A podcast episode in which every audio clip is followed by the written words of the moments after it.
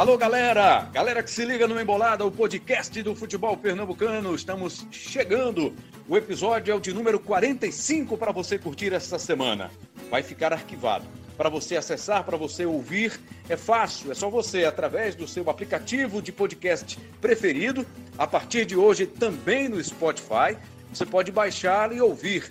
E baixar para ouvir até sem internet, sem Wi-Fi você pode ter aí essa opção também para você ouvir o nosso papo ou pelo globesport.com/barra podcasts, globesport.com/barra pe. São os caminhos para você ouvir o nosso papo, a nossa troca de ideia, o olhar pernambucano sobre o futebol. O futebol de Pernambuco, o futebol do Nordeste, o futebol do Brasil. Tudo isso para você curtir aqui com a gente, com a equipe da Globo em Pernambuco.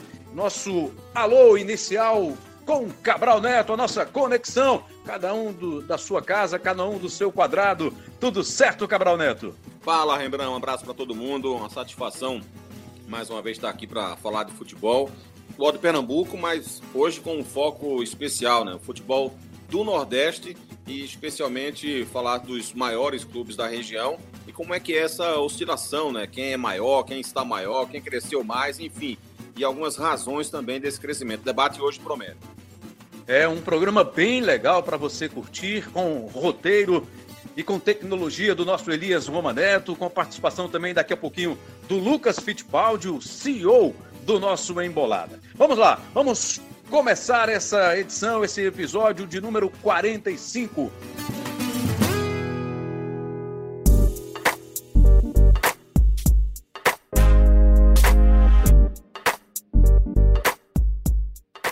Nesse mês de junho, o Bahia apresentou uma novidade: o sócio digital.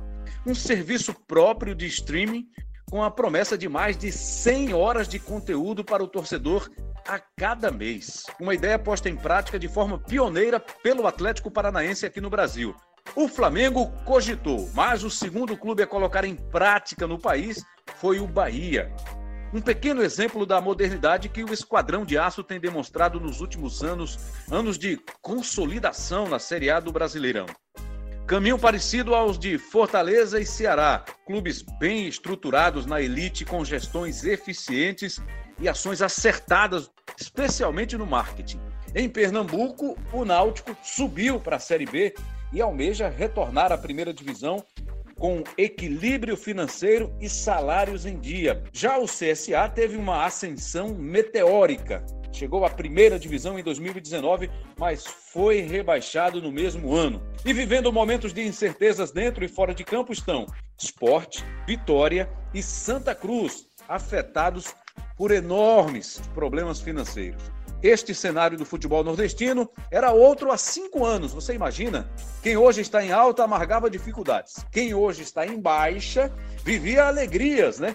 Para explicar o contexto atual, o podcast Embolada faz uma viagem no tempo não muito longa, mas que mostra como em apenas cinco anos o futebol da região sofreu mudanças profundas. Você vai entender como o futebol pernambucano, antes protagonista no Nordeste, deixou de ser referência e tem um duro caminho pela frente para recuperar seus melhores momentos. E essa história começa em 2015. Agora a gente fala do esporte, líder invicto na Série A, com oito rodadas do brasileiro. Já tem gente dizendo que a taça está garantida. Acabou o ano para o esporte. O Leão fez a última partida em 2015 e se despediu aí do brasileiro com vitória. Tirando isso tudo, acho que a gente poderia estar numa situação até melhor, mas está de parabéns porque um ano com tudo isso foi muito proveitoso. Em 2015, o esporte estava no topo do futebol nordestino, com medalhões como André e Diego Souza, o Leão chegou a liderar a Série A por cinco rodadas e terminou em sexto lugar, muito próximo de uma classificação a Libertadores. A melhor campanha da história do clube no brasileiro de pontos corridos. É o ano de pontapé inicial para nossa argumentação e debate aqui, mas 2015 foi um ano marcante para o esporte porque ele meio que marcou o fim de uma era e o começo de uma nova era um esporte bem desenvolvido, um esporte é, bem estruturado e muito bem organizado, que foi alimentado e foi plantado desde a década de 1990. Ele chega em 2015 muito forte, muito consolidado. Sete anos depois da conquista da Copa do Brasil, seis anos depois da, da participação na Libertadores, com a força de formar um elenco muito pesado para fazer um grande ano em 2015. Mas 2015 também foi o pontapé inicial para vários problemas financeiros no clube. A bolha do esporte chegou ao seu limite e o estouro veio com os anos seguintes, lembrando. É, enquanto isso, né, Bahia, Fortaleza, Ceará estavam nos bastidores se fortalecendo, né? E ainda sobre o Bahia, que tinha no comando Marcelo Santana, o Bahia tinha passado por uma reestruturação, tinha sido feita uma intervenção no clube a partir de 2013. O Marcelo Santana, em 2014, foi eleito, começou aí um trabalho muito importante que a gente vai trazer em detalhes mais daqui a pouquinho com o Cabral Neto e também com o Lucas Fittipaldi. O cruzamento para trás, a chance! Bruno voltou, Arthur!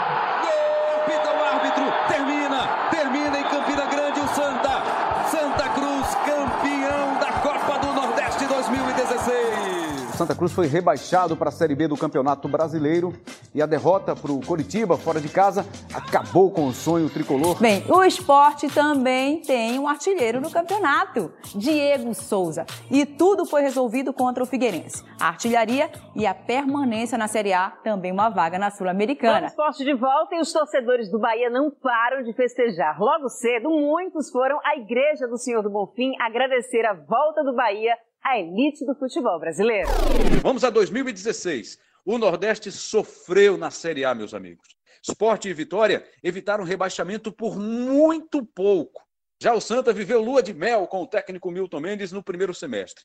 Ganhou o Pernambucano e o inédito título da Copa do Nordeste. No segundo semestre, começou bem na Série A e depois foi ladeira abaixo até o rebaixamento. 2016 também é o ano do acesso do Bahia a Série A, a primeira divisão do Campeonato Brasileiro. O retorno à elite após dois anos confirmou o soerguimento do tricolor de aço sob a gestão do Marcelo Santana. Ano após ano, o Bahia foi encurtando a distância em relação aos rivais. É um ano muito marcante, Rembrandt. Se a gente pega duas forças do futebol do Nordeste, Náutico e Bahia, a gente vê a bifurcação que eles pegaram na última rodada da Série B. O Náutico enfrentava o Oeste dentro de casa. Se vencesse o jogo com o resultado que o Bahia teve também na última rodada, o Náutico subiria para a Série A. O Bahia permaneceria na Série B. E é claro que isso causaria uma interferência enorme em 2017. Ah, o caminho do Náutico foi ladeira abaixo, o caminho do Bahia foi ladeira acima, justamente por conta dessa última rodada da Série B de 2016.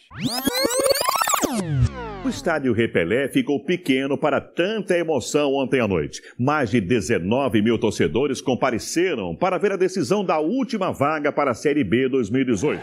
O CSA está garantido na Série B do ano que vem. Parabéns ao CSA e também ao seu torcedor. Apito árbitro!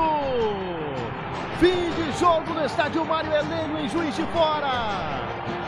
O Fortaleza está na Série B do Campeonato Brasileiro. Foi sofrido, mas se não fosse sofrido não ia ser Fortaleza.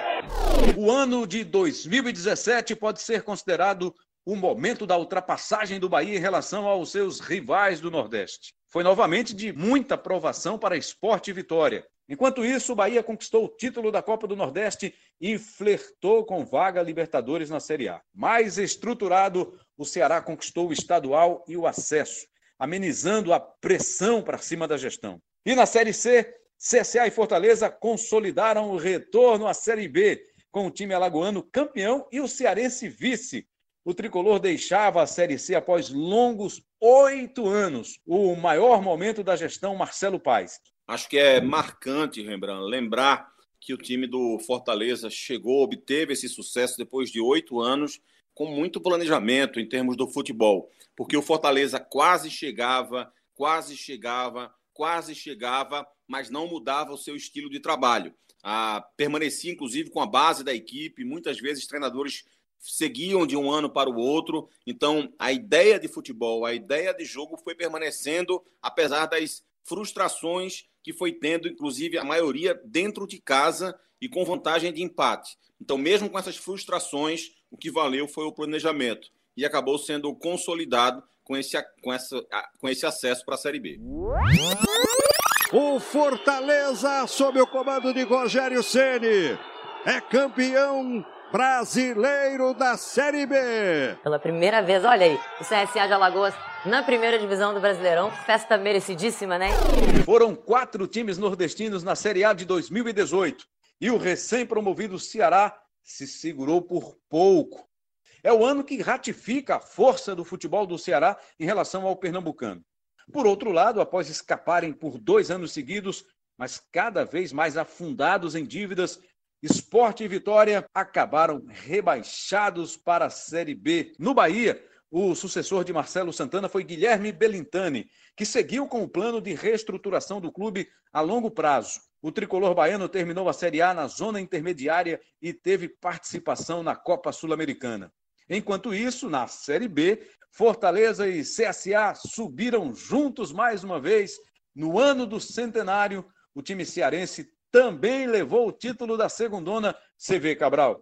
O Fortaleza se consolidando, né, conseguindo mais um acesso, trazendo um técnico, apostando num técnico como o Rogério Ceni, que hoje é um dos grandes ídolos do clube é um, foi ídolo no São Paulo como goleiro, não teve tempo de mostrar trabalho como técnico de futebol, mas encontrou um caminho no Fortaleza e hoje é o que é, o grande nome que é Rogério Ceni, também como técnico de futebol, pretendido por vários clubes, Cabral Neto. É, 2018 foi o ano do Fortaleza em relação ao Nordeste.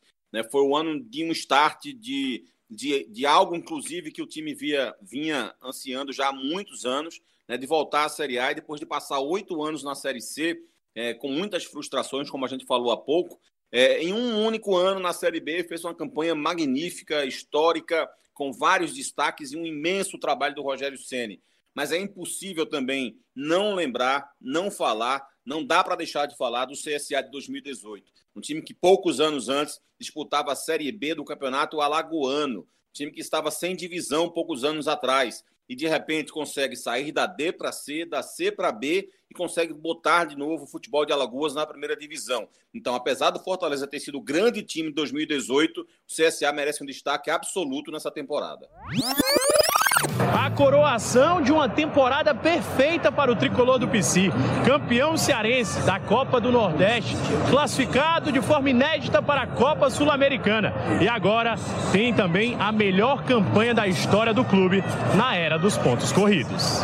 Comemoração em forma de A. O esporte ganhou da Ponte Preta por 2 a 1 Garantiu o acesso à Série A do Brasileiro. Náutico, hein? Campeão da Série C do Campeonato Brasileiro. É o primeiro título nacional da história do Náutico. A conquista veio com um empate com o Sampaio Correia 2 a 2 O jogo foi em São Luís. A torcida festejou muito no Estádio dos Aflitos no Recife. Em 2019, com exceção do CSA, os clubes nordestinos na Série A se mantiveram na elite com gestões focadas em responsabilidade financeira. No novo triênio de Robson de Castro, o Ceará ostentou patrimônio recorde o vovô dentro de campo, na Série A, escapou por pouco da queda. Já o rival Fortaleza teve um ano inesquecível. Primeiro conquistou o inédito título da Copa do Nordeste. E na sequência da temporada, cravou a sua melhor campanha na Série A, terminando em nono lugar. Assim, em 2019, o tricolor cearense registrou o maior superávit dos seus 101 anos e triplicou, triplicou o valor patrimonial. No Bahia, o clube elevou ainda mais as receitas e fez novos investimentos em atletas e infraestrutura. Ao mesmo tempo, apostou no marketing, principalmente de cunho social. Na Série B, o esporte teve o retorno do presidente Milton Bivar. Ele denunciou dívidas pesadas deixadas pela antiga gestão de Arnaldo Barros. O Leão conseguiu montar um bom time que garantiu o retorno à Série A, mas viu ações na justiça estourarem. No Vitória, o presidente Paulo Carneiro, que havia saído após a queda à terceirona em 2005, voltou ao cargo em 2019. Na Série C, embalado pela boa gestão, o Náutico conseguiu acesso. Já o Santa não conseguiu passar da primeira fase e ainda viveu instabilidade financeira. Rembrandt, eu estou convencido a cada ano que se passa, e acho que esse relato sobre 2019 diz muito a esse respeito, de que clubes de massa, clubes grandes, clubes é, tradicionais, eles precisam evoluir é, em vários aspectos. Não adianta focar só no futebol. Por mais que o futebol seja, sem dúvida nenhuma, a maior força de um clube, né, a grande mola propulsora do clube, se você não ataca em outras questões importantes, você não consegue evoluir. Você vê que o sucesso do Ceará está alinhado ao superávit de cinco anos consecutivos. O sucesso do Ceará, do, do Fortaleza, perdão, está atrelado a um belo trabalho de marketing desenvolvido. O sucesso dos dois clubes está também atrelado à força de suas torcidas que enchem estádios ano após ano. Né? O Castelão vive cheio para ver o Ceará vive cheio para ver o Fortaleza. O Bahia tem feito um trabalho de marketing sensacional, especialmente um trabalho social de marketing também. Então, todos que, que evoluem, evoluem não só no futebol, precisa evoluir também em outras questões, em centro de treinamento, em trabalho de base, em trabalho de marketing, em trabalho social, em trabalho de sede, em tudo, tudo gira ao, ao redor do futebol. Mas só o futebol não vai alavancar sozinho um clube.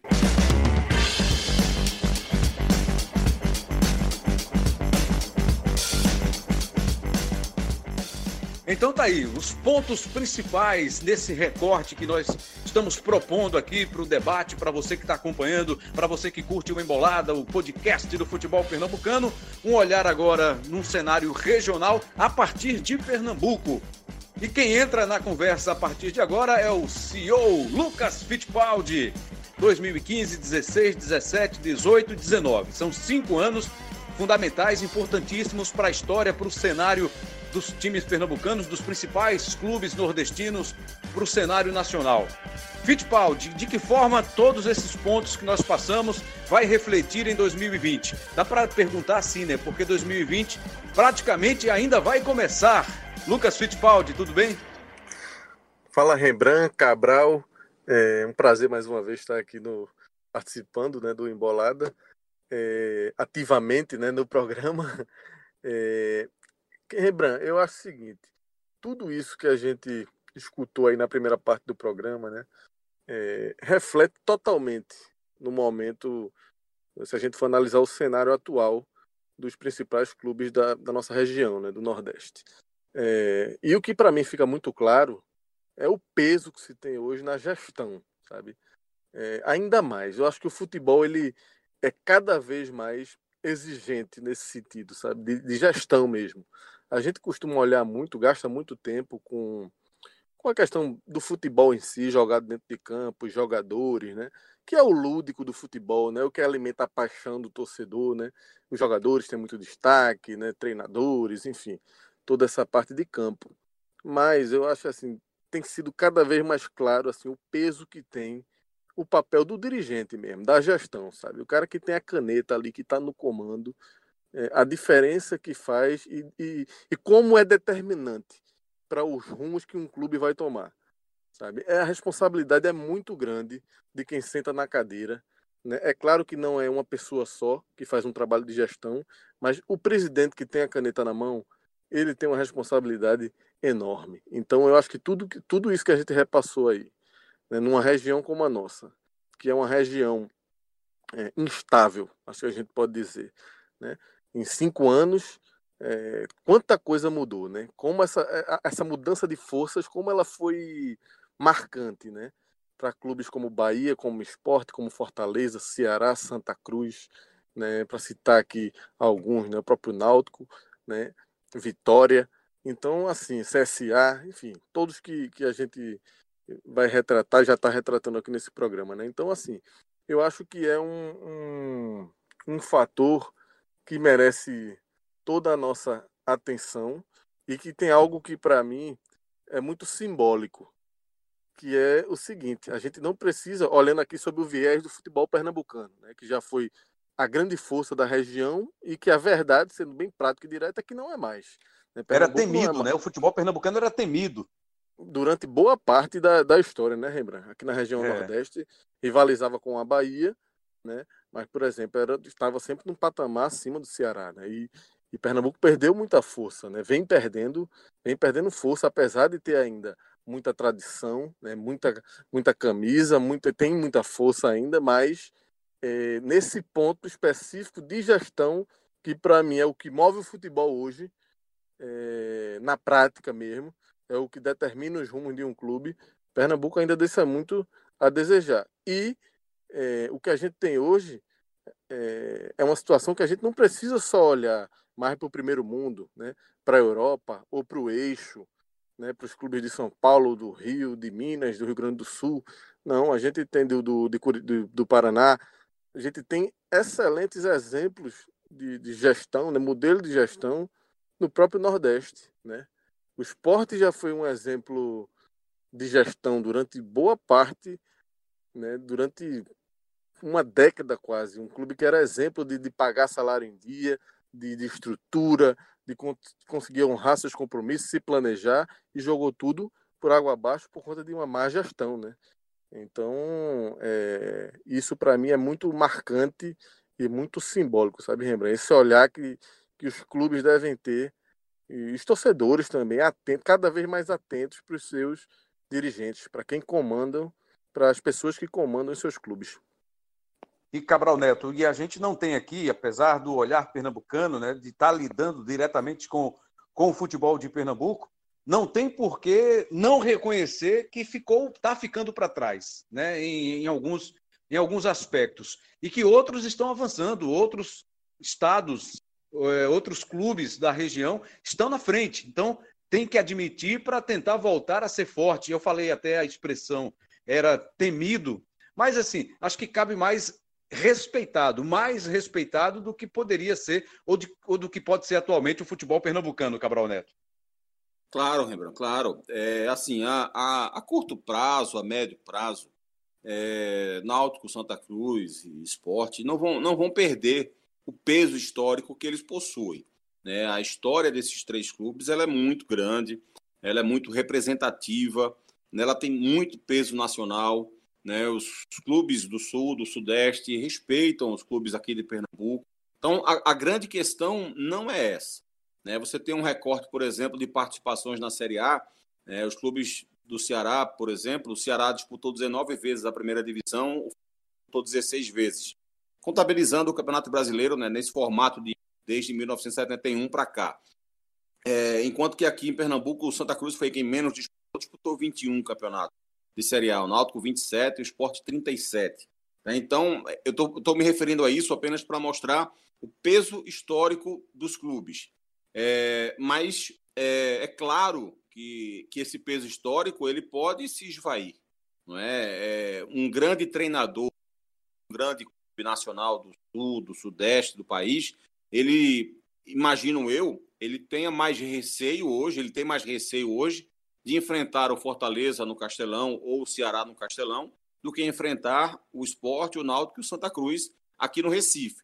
Porque é, eu não estou dizendo que, que seja fácil enfrentar o Santa Cruz, enfrentar o Náutico nos aflitos ou enfrentar o Esporte na ilha. Não é isso. Eu estou apenas querendo dizer que a atmosfera do futebol cearense hoje ela é muito impactante nas arquibancadas e o time do Fortaleza e o time do Ceará possui mais possibilidades técnicas, táticas. Isso foi construído ao longo dos últimos anos. Isso não foi construído do dia para a noite. Isso foi e Cabral, construído... Oi. Só, só, um detalhe aí, concordando aí com o que você está dizendo, acho que não só os adversários, como os próprios atletas, treinadores, né? hoje em dia o Ceará, como apelo, ele leva vantagem em relação aos nossos clubes. Sabe? O cara quer, prefere trabalhar hoje num Fortaleza, num Ceará, do que nos nossos clubes aqui. Assim, é, claro que é, existem exceções, né? A gente mais para frente vai falar, né? O Náutico tem sido um, queira ou não, um exemplo de gestão aqui em termos de responsabilidade, com pagamento de salário, com austeridade, né? Precisa avançar muito ainda em outras questões, mas tem sido um exemplo nesse sentido. Mas no todo, se você olha assim, tirando a preferência ali, uma ligação afetiva de um atleta, de um treinador com outro clube, é, os clubes do Ceará hoje, para mim, Ceará e Fortaleza, Bahia também ali, Bahia até um pouco mais é, forte, né, em, num sentido mais amplo, tem um poder maior de sedução em relação a quem vem de fora, o que mudou faz muito pouco tempo. O esporte, há pouquíssimo tempo atrás, pouquíssimos anos atrás, até ali 2017, é, 2016, 2017, ainda era o principal chamariz, né? ainda era o principal expoente da região que, que facilitava na hora dessas negociações, né? seduzia mais. E isso aí foi se perdendo, né? Isso, isso. E, até eu falei rapidamente sobre isso, Fit, né, no começo do podcast, a respeito do ano 2015, porque o ano 2015 parece, para mim, né, olhando o esporte em, em perspectiva, né, é, parece ter sido um ano de fim e um ano de começo. Né? De repente, o fim de uma era de um clube que disputou todos os campeonatos brasileiros da primeira divisão da década de 90, né? de 91 até 2001, o esporte participou de todas as séries A da, do Campeonato Brasileiro. É um time que virou modelo de gestão para o Nordeste, né? um clube que teve um centro de treinamento de forma precoce, é, que teve trabalhos de fisiologia de forma precoce, que se preocupou com trabalhos de marketing de forma precoce, mas 2015 também, é, então 2015 ele foi um ano de colheita, de, colher, de colher é, aquilo que foi plantado também, que vinha sendo plantado há muitos anos, né? o Sport foi campeão da Copa do Brasil em 2008, disputou a Libertadores de 2009, então a, a 2015 talvez tenha sido um ano que o Sport conseguiu colher mas também foi um ano de pontapé inicial de problemas financeiros, né? porque o esporte teve, fez várias contratações indevidas, e eu sempre gosto de ressaltar isso. Quando eu falo das contratações indevidas do esporte, financeiramente falando, eu, particularmente, não cito o André, não cito o Diego Souza, porque acho sim que jogador caro é jogador ruim, é jogador que não dá resposta. Perfeito. E André foi André foi vice-artilheiro duas vezes da Série A. Diego Souza jogou pra caramba, foi artilheiro da Série A. E eu não tenho dúvida nenhuma em afirmar: se André e Diego Souza não tivessem passado pelo esporte, o esporte teria caído de divisão muito antes. Né? O Diego Souza segurou o esporte na Série A em 2016. Né? Essa frase não é exagero. Ele, basicamente, graças a ele, o esporte permaneceu na Série A. O problema do esporte foi ter investido em jogadores, é, ter investido alto em jogadores que não deveria ter feito. A gente citou aqui o caso do Lênis, que até foi melhor do que o Marco Gonzalez, deu mais resposta positiva do que o Marco Gonzalez, que foi uma resposta, que foi uma contratação altamente é, arriscada. Então, assim, a forma como se contratam jogadores caros, sem a devida é, quantidade de, de informações, eu acho que fez muito mal ao esporte. E aí, 2015 acabou sendo o ano pontapé inicial para essa derrocada financeira. E aí, Cabral, eu, eu acrescentaria a, a, tudo isso que você falou agora a outro ponto além desses jogadores, desses investimentos que o esporte fez muito altos, né? Lênis, acho que 3 milhões, não me lembro se foi, acho que foi de reais mesmo, né? Mas enfim, teve, teve Rogério, que o esporte, se eu não me engano, me pagou 6 milhões. Ronaldo né? Alves também, foi caríssimo também. É, And, André, assim, que nunca pagou, na verdade, né? Tá esse rolo na FIFA até hoje aí, mas que na época acho que a parte do esporte era 5 ou 6 milhões também. É, o que acontece, cara, é que além disso tudo, é, as pessoas que comandavam o esporte, no caso era a gestão de Arnaldo Barros ali, né, na época, uh, antes dele foi Martorelli, é, mas sobretudo o caso de Arnaldo ali, que é quando a coisa ficou mais feia, né, de atraso salarial e tal.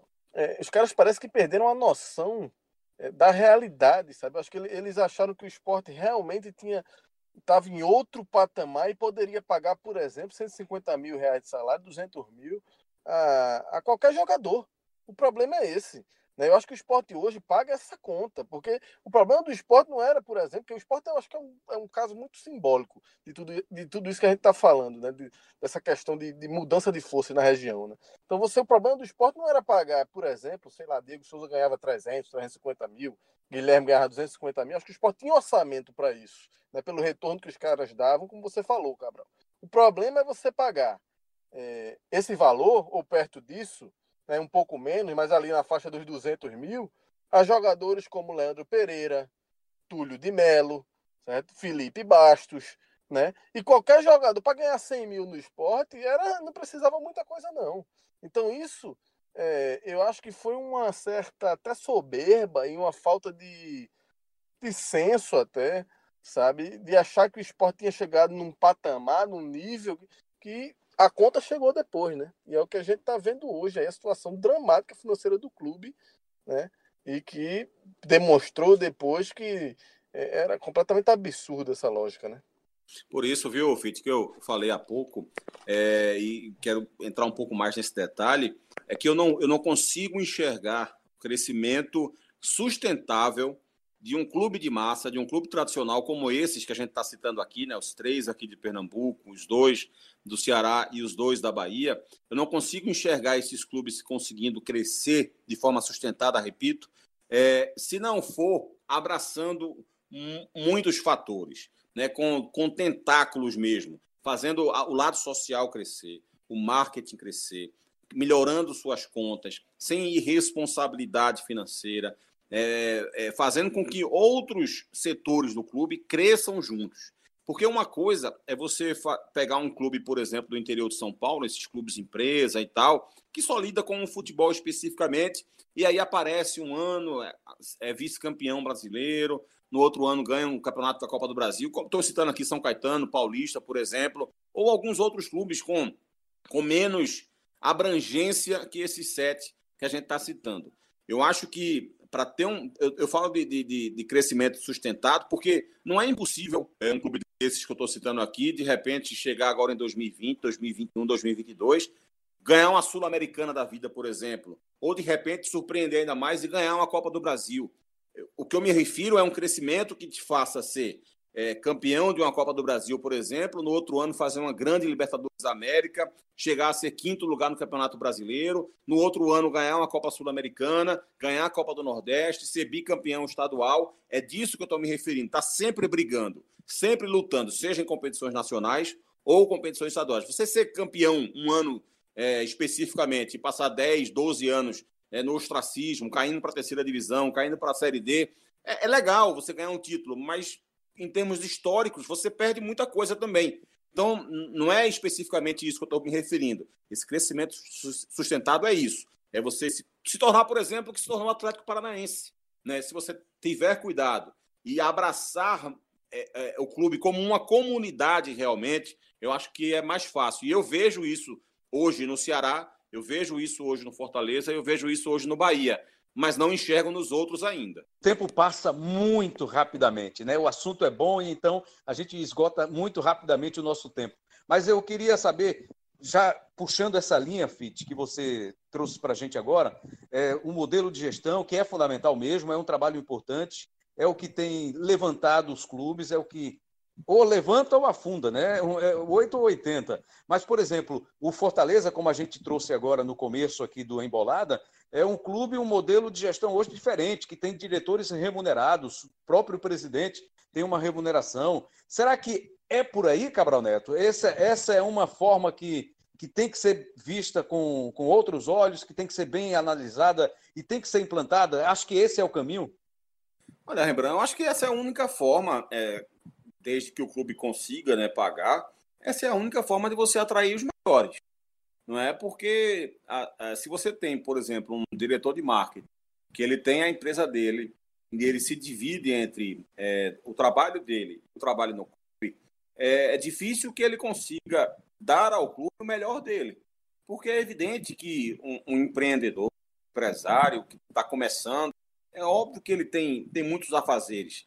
E ele precisa realmente focar é, na empresa dele. Inclusive, até para evitar problema familiar, né? Porque tem muitos dirigentes que passam por isso.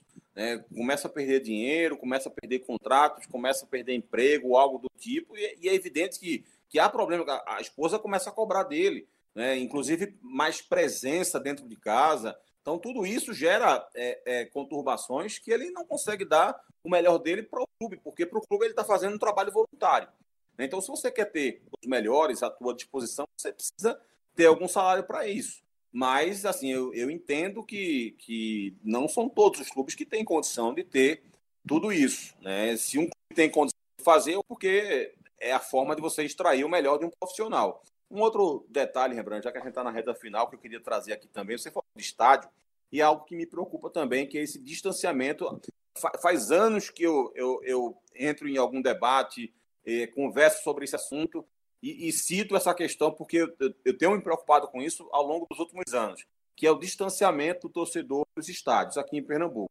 É, no ano passado, em 33 jogos como mandante, o Fortaleza teve uma média de 28.236 torcedores.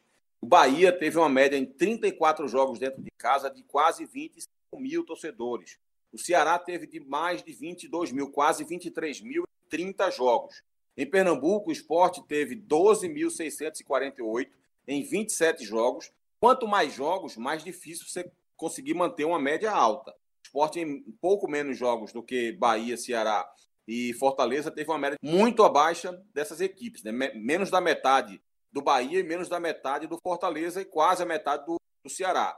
Santa Cruz teve um pouco mais de 6 mil em apenas 22 jogos. O Náutico teve menos de 6 mil, 5.900 em 24 jogos apenas. Então, esse distanciamento é algo que os dirigentes precisam debruçar e encontrar uma explicação para isso. É a violência? No Ceará e na Bahia também sofre de violência, como o Recife também sofre. É horário de jogo? É o mesmo para todo mundo. Todo mundo joga às quatro da tarde, todo mundo joga às nove e meia, todo mundo joga às onze da manhã, todo mundo joga nos mesmos horários. Então, o que é que está acontecendo?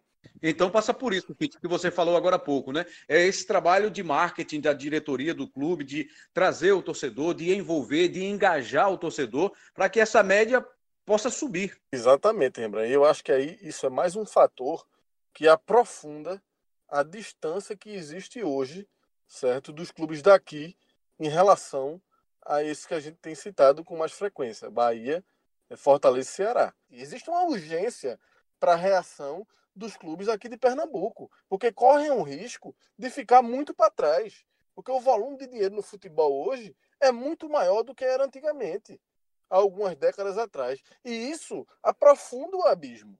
Então é muito preocupante, sob esse ponto de vista, é, os rumos do futebol pernambucano nos próximos anos, sabe? Na próxima década, é preciso que haja uma, re... uma reação para ontem, para que, essa, que essa distância não se aprofunde tanto. Eu estava vendo é, há poucos dias o Ceará é, tá para ganhar aí uma quantia, nem sei se já chegou a, a, a enfim, se essa situação foi concluída, mas estava faltando um gol do Arthur Cabral.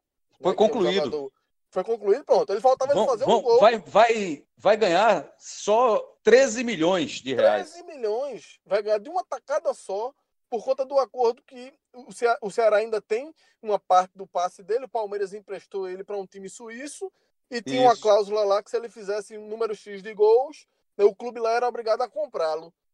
Isso aconteceu, estava faltando só o gol, então ele fez o gol. Aconteceu. O Ceará vai ganhar 13 milhões, sabe?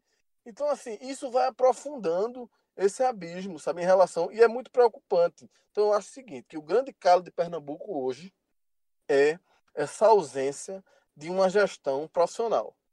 Esse exemplo do Fortaleza, para mim, é muito claro. Assim, né? Dirigentes remunerados, 16 dirigentes remunerados, né? isso é muito emblemático e muito simbólico e mostra que a gente ainda está muito distante é, dessa realidade. Então, assim, é como eu disse antes também, os bons exemplos não estão. Não precisa a gente olhar muito longe, não. Né? Não é que é uma questão de Europa ou de São Paulo, Rio de Janeiro, não. Está aqui do lado. Né? Os caras estão fazendo isso aqui na Bahia, aqui no Ceará, né? O, o próprio exemplo do CSA aí, que, enfim, teve uma injeção lá do, de, de um empresário, tá? e teve também uma, uma ascensão. Mas eu me pego mais a esses exemplos de Ceará, Fortaleza e Bahia como exemplos mais sólidos, como o Cabral é, bem frisou. E para fechar aqui, Rembrandt, é, devolver para você, acho que é isso. O que a gente tem hoje, para mim, é muito claro que uma gestão ela tem como pilares aí que vão fazer a diferença. A administração do orçamento que ela tem na mão, não importa o tamanho do orçamento, e nesse sentido, o Náutico hoje é um exemplo. A forma como o Náutico administra, administra o seu e potencializa o seu orçamento nos últimos três anos é, é exemplar aqui na nossa realidade de Pernambuco, né? E, em paralelo a essa administração do orçamento, que foi, por exemplo, o grande calo do esporte, por tudo que a gente já citou, e foi também grande calo do Santa Cruz, quando teve aquele ano espetacular, campeão da Copa do Nordeste, e se viu com um orçamento de mais de 30 milhões na Série A, não soube administrar esse orçamento, a verdade é essa, e por isso é, é tão importante essa administração do orçamento e o investimento em marketing, né? porque isso é uma coisa que não, não foi criada aqui, isso já vem da Europa, né? os clubes lá hoje, cota de televisão, por exemplo, está longe de ser a principal fonte de receita, que ainda é uma realidade no Brasil, o marketing hoje para um clube como para os gigantes europeus é o que faz mais diferença, né? o investimento em marketing, porque é o que vai fazer o torcedor consumir mais o clube. A gente tem muito, muito, muito, muito a caminhar nesse, nesse sentido, Rembrandt. Eu vou fazer um bloco rápido aqui, antes das nossas, da nossa despedida, com companheiros de outros estados, né? Estados que nós estamos abordando aqui, destacando. Então, Bahia, Ceará, Alagoas e o nosso olhar pernambucano já foi destacado aqui, evidenciado, porque é um programa, é um podcast que é um programa feito em Pernambuco para falar do futebol de Pernambuco, mas inserindo o futebol de Pernambuco em vários cenários. Hoje foi esse cenário no Nordeste, essas mudanças de posição dos times. Vamos trazer a participação de Gustavo Castellucci, o olhar da Bahia sobre esse novo cenário que fazem Bahia e Vitória nesse momento. Gustavo Castellucci, que é comentarista da Rede Bahia, afiliada da Globo no estado da Bahia. Castellucci. Olá, amigos e amigas do Embolada, tudo bem? Aqui é Gustavo Castellucci, de Salvador, para falar um pouquinho, né, do, do, principalmente do Bahia, que há cinco anos faz um, um, um, trabalho muito interessante, né? Passou por um processo de, de, democratização a partir de 2014, né? Culminou ali com o ano da Copa do Mundo, um pouco antes, né? A, a, eleição do Fernando Schmidt, que ficou durante um, um, pequeno período, depois veio o Marcelo Santana, né? Em, em 2014, ficou até 2018, quando assumiu o Guilherme Belintani. Esse último quinquênio do tricolor passa por esse processo de democratização que deu uma alavancada é, é na, na, no clube de uma maneira geral. A gente percebe um, as finanças mais equilibradas, uma transparência que é fundamental para para o crescimento do clube, né? Administrativamente, o Bahia tomou um rumo muito interessante nesse, nesse período. E isso passa né, também por dentro de, do, do campo de jogo. Nos últimos cinco anos, conquistou três campeonatos baianos e uma Copa do Nordeste. Trouxeram o torcedor ainda mais para perto, né? É, desde 2005, 2006, né, a torcida do Bahia, é, é, ainda na antiga Fonte Nova, passou a, chamar a atenção do Brasil, assim como fez a torcida do Santa quando o time teve na, na, na Série C, lotando o estádio, lotando a antiga Fonte Nova, é, depois passou por Pituaçu, até voltar para a Nova Arena, né? Então, é, essa paixão tricolor, eu acho que ela aumentou ainda mais com essa abertura do clube, com você poder ser sócio, com você poder votar para eleger o seu presidente, o seu conselho deliberativo, entre outras vantagens. Lançou recentemente, inclusive, o Sócio Digital, que é um projeto fantástico e super acessível a partir de, de 10 reais. É, mas, enfim, eu acho que o torcedor se sente acolhido e se sente abraçado por esse novo Bahia que surgiu nesses, nesses últimos cinco anos. A gente vê um Bahia que é, se equilibrou na Série A, né, desde o último acesso, não faz muito tempo. O Bahia fez uma excelente Copa Sul-Americana, né, sendo eliminado pelo Atlético Paranaense na Arena da Baixada nos pênaltis. Então, acho que o Bahia começa, começou 2020 bem fortalecido, com um novo centro de treinamento que estava no embrólio judicial, é, que foi solucionado, né, justamente por aquilo que eu comecei falando, pelo equilíbrio que o Bahia conseguiu nesse período financeiramente. Do outro lado, o, o Vitória vem de uma queda muito brusca né, para a Série B, muito doída para a Série B, porque veio justamente no momento em que o Vitória vivia uma crise financeira muito grande, continua vivendo o presidente Paulo Carneiro, recém-eleito, batalhando justamente para tentar equilibrar essas finanças. Né? Dispensou um monte de jogadores aí logo que ele assumiu, mas é um time que está ainda procurando o melhor caminho para se reequilibrar. Então, galera do Embolada, aquele abraço. Saudades de Recife, hein? Agora vamos sentir um pouquinho, né, a, a motivação dos cearenses. Antero Neto, que é narrador da TV Verdes Mares, afiliada da Globo lá no estado do Ceará, fala desse grande momento que vive, o futebol cearense. Oi, pessoal do Embolada, um abraço para vocês. Prazer estar aqui conversando com vocês. Uma satisfação muito grande para a gente falar do nosso futebol, do futebol nordestino, né? E eu, assim, individualmente, eu digo que eu, muita alegria eu falo sobre o futebol cearense, né? Com muita satisfação, com muito orgulho. E, e peço licenças à, opini opinião de vocês aí, do pessoal da Bahia, vocês aí de Pernambuco e dos outros estados do Nordeste, que consideram que o estado do Ceará tem hoje o melhor futebol, ou tem o futebol mais vistoso, quem passa por um melhor momento. Claro que a gente entende como futebol, assim, a gente tem essa percepção do futebol de quando a bola entra, tá tudo certo, né? Só que aí é onde vem a grande, o grande mérito de Ceará de Fortaleza é que a bola entrou e ao mesmo tempo as coisas seguiram o ritmo desses bons resultados. O Ceará está há três anos é, vai para o seu terceiro ano, né, 2020, consecutivo na Série A do Campeonato Brasileiro. E a gente sabe que a continuidade ela é muito importante. Porque à medida que o tempo vai passando, você vai se acostumando com aquela competição. Só que ao mesmo tempo, o Ceará ele também não só teve os bons resultados dentro do campo, embora não tenha conseguido permanências tranquilas, ele conseguiu permanências sempre com muito sufoco, mas pelo menos permaneceu na Série A do Campeonato Brasileiro, mas ele conseguiu o investimento. O Ceará conseguiu diminuir o seu endividamento, é o, menor, o time de menor endividamento na Série A do Campeonato Brasileiro, então, time que está no verde, time que tem suas contas em dia, paga.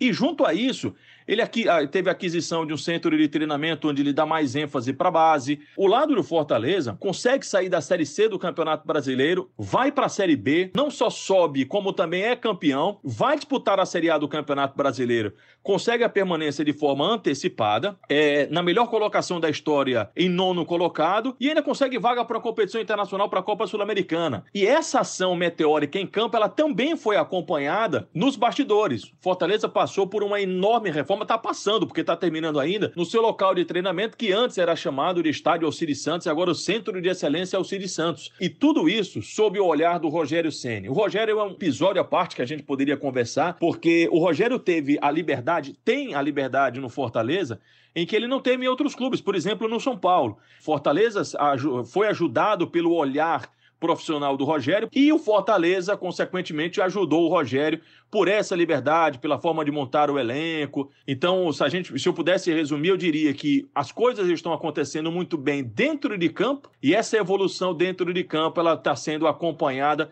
do lado de fora. Acho até que é a evolução do lado de fora que está refletindo dentro de campo. Um abraço para vocês, é sempre um prazer bater papo sobre o nosso futebol, sempre à disposição. Um abraço, galera. Para falar do CSA de Alagoas, Vitor Melo, que é do Globoesporte.com em Alagoas, traz para gente aí um pouquinho dos detalhes do CSA, que conseguiu chegar à primeira divisão em 2019, mas no mesmo ano acabou sendo rebaixado e este ano disputa a Série B. Vitor Melo. Salve, salve, amigos do Embolada. Vamos falar um pouquinho aí sobre essa ascensão do CSA no futebol brasileiro nos últimos cinco anos. Bem, essa história começou no fim de 2015.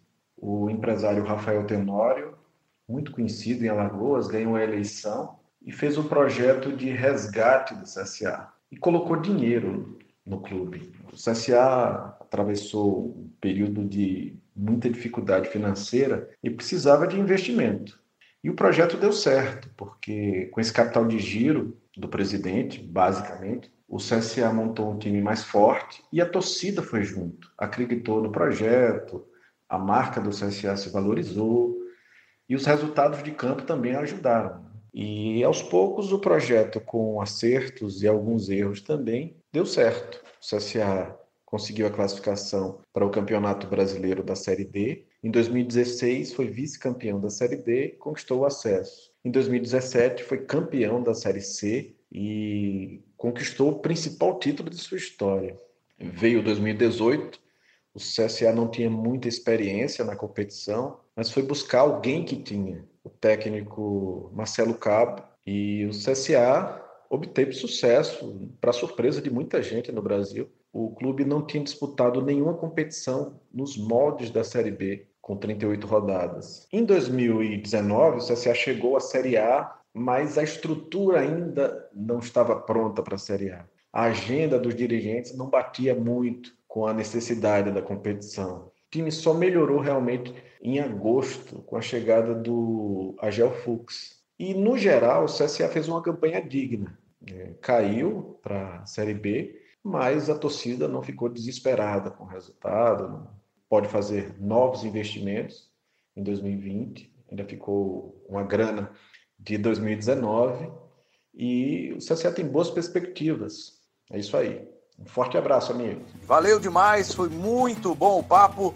É um papo que rende várias vezes, né? Se você voltar a esse assunto daqui a pouco, rende mais uma vez um papo, um debate, uma troca de ideia. É sempre importante a gente acompanhar aí esses detalhes, esse cenário do futebol nordestino e a gente daqui do Embolada, que é o podcast do futebol de Pernambuco, mas com este olhar voltado também para a região, voltado para o Nacional. A gente está aqui sempre disposto a trocar essa ideia e fazer com que você que ouve, você que acompanha, curta Concorde ou discorde, fique à vontade para isso. O importante é que você nos acompanhe e tenha também a sua opinião sobre o assunto.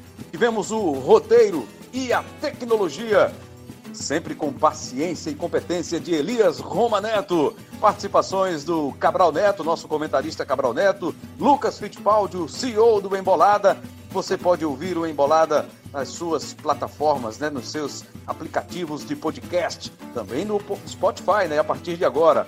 E tudo isso também no globesport.com.br podcasts, globesport.com.br Aí estão os caminhos para você acompanhar com a gente. Um grande abraço para todo mundo e até o próximo episódio do Embolada. Valeu, galera!